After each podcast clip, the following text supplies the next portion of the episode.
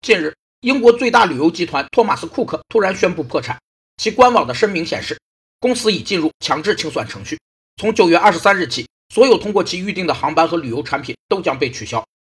强制清算是指公司因违法行为被主管机关依法责令关闭而进行的清算，或因不能清偿到期债务被法院宣布破产而进行的清算。公司法规定，公司股东仅以其出资为限，对公司债务承担责任。让未履行清偿义务的股东对公司债务承担清偿责任，其根本目的是通过对股东设定一定义务来规范这种企业制度。